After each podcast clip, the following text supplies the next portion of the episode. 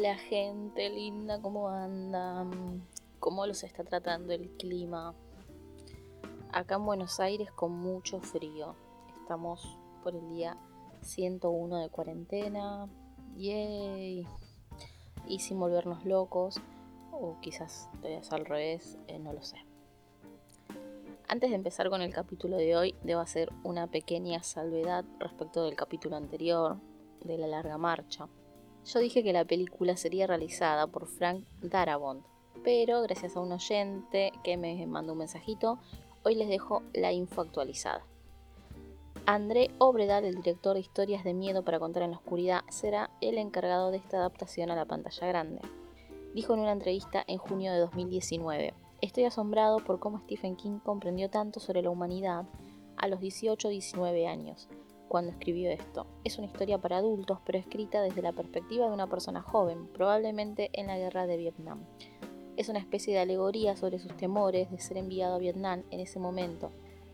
Así que muchas gracias Ale de Verazatei por tu mensaje. Ahora sí estamos al día, disculpen el furcio, errar es humano.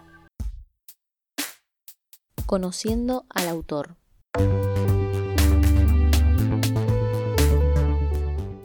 Hoy les contaré de King que además de ser un gran escritor, también canta, toca la guitarra y tiene una banda de rock. Algunos dirán... No lo sé, Rick, parece falso. Pero es cierto, la banda conocida como Rock Bottom Reminders fue fundada por Katy Kamen Goldmark a principios de los años 90. Katy fue escritora, promotora editorial, columnista, música y compositora, productora musical y de radio. Por su trabajo como promotora y productora, conocía a muchos autores prolíficos y ahí se reunieron ellos. La banda toma su nombre del término Remindered Book, libro restante, pensando en una edición que no ha tenido una buena venta y de una u otra forma la sobra acabó siendo vendida a bajo precio. La banda está integrada por 15 grandes autores, periodistas, entre ellos Stephen King, obviamente, y Matt Groening, el creador de Los Simpson. Les cuento para los que escuchan esto en Spotify u otras plataformas digitales que en el canal de YouTube estoy pasando fotos de la banda en este momento. La presentación de la banda fue en 1992 en la convención de la Asociación Americana de Vendedores de Libros de Anaheim, California. Una reseña del concierto apareció en The Washington Post, en la que se decía que había sido el mejor estreno desde los Monkeys. También tocaron en la apertura del Salón de la Fama del Rock en Cleveland en el año 1995. En 1992 salió el álbum Stranger Than Fiction, que está disponible en Spotify y YouTube Music. Les voy a dejar los links en la descripción no tiene desperdicio, chicos. Aunque todas las personas que la conforman aman la música, prefieren dedicarse a algo más, la escritura. Es por eso que no les interesa tanto saber cuántas canciones famosas tienen, sino decir que han vendido 350 millones de libros entre todos los integrantes. Se pusieron la meta de tocar juntos una vez al año, pero no por la recaudación, sino en eventos de caridad. Si quieren saber más de la banda, hay una cuenta de Facebook que parece ser oficial. Los encuentran como Rock Bottom Reminders, lo voy a dejar en la descripción así los pueden chusmear un poquito. Ahora les voy a dejar un poquito de la música, esta vez con King en guitarra y voz interpretando Hey Little Girl versión en vivo.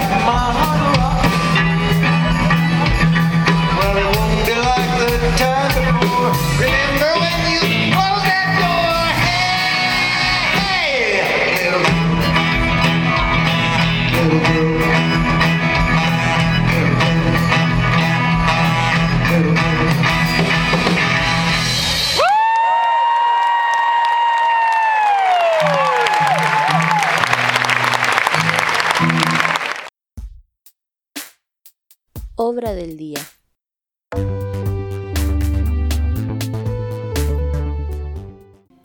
Nos sentamos unos años y nos vamos a 1983. Dejamos la larga marcha en 1979. Hay un montón de obras intermedias que las vamos a tocar en otros capítulos futuros.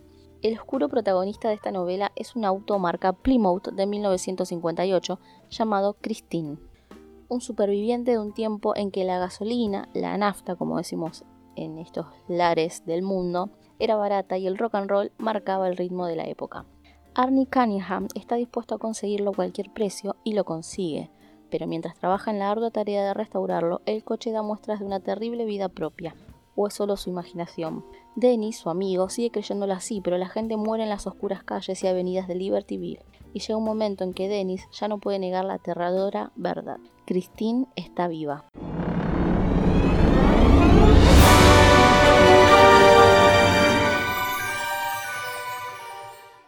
Un joven llamado Arnold Cunningham, Arnie, es tímido y estudioso. Sufre bullying por parte de los chicos de su escuela. Un día decide comprarse un coche rojo muy descuidado, modelo Plymouth Fury del año 58. El vendedor lo llama Christine, así que se pasa todos los días reparándolo y poniéndolo a punto. Él empieza a sufrir cambios ya que deja de tener acné, recupera la confianza y empieza a salir con Lee, una de las chicas más guapas del instituto. Pero los abusones de la clase entran en su garage y destrozan el coche. Entonces empieza a morir gente, y todos son personas que molestaron a Arnie, así que sospecha que Christine es quien los mata. Adaptaciones.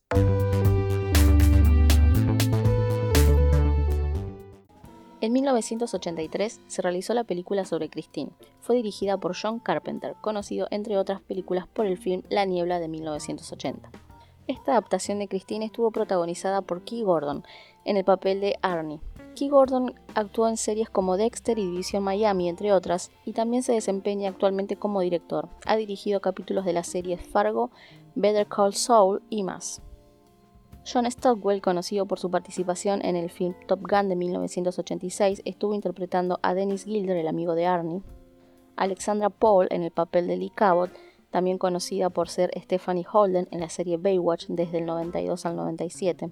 Y Harry Dean Stanton como el detective Rudy Jenkins. Harry Dean Stanton, actor el cual una de sus últimas películas fue Lucky, un joven de 90 años del 2017.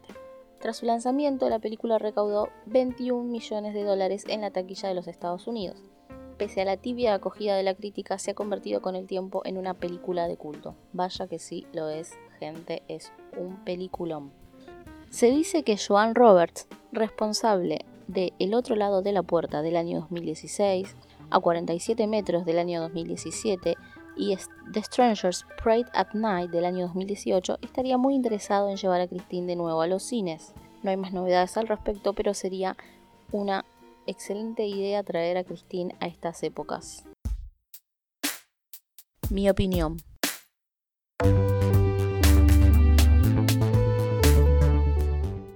Tanto el libro como la peli son excelentes. La peli es una de las mejores adaptaciones de obras de King.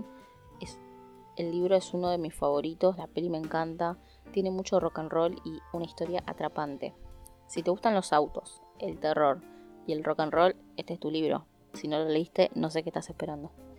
La música está muy presente en cada obra de King, en este libro en particular es tremendo. Me tomé el tiempo de, de armar una playlist con las canciones que aparecen en el libro, que se las voy a compartir en la descripción por si quieren escucharlas mientras leen. Puede que falten algunas, así que si quieren pueden agregarlas porque es una playlist colaborativa en Spotify. Como les comenté en otro capítulo, me encanta escuchar música mientras leo, es como que te mete en la historia, le da un lado más realista, así que les recomiendo mil esta experiencia. Súper musical el capítulo hoy, ¿no? Es como que mucho, mucho rock and roll. Así que bueno, gente bella, hasta acá el capítulo de Today. En la descripción les voy a dejar varios links a trailers, todo lo que les he contado. Así que les recuerdo me pueden dejar sus comentarios en YouTube o en Instagram arroba lecturas de main, donde en la semana subiré más info relacionada a este tema. Espero que les haya gustado el capítulo y que tengan muchas ganas de subirse a Christine y dar una vuelta. Hasta el próximo capítulo, gente. Besos miles. Hey, the girl in the high school soldier. Bum, bum, bum, bum, bum. Bum, bum.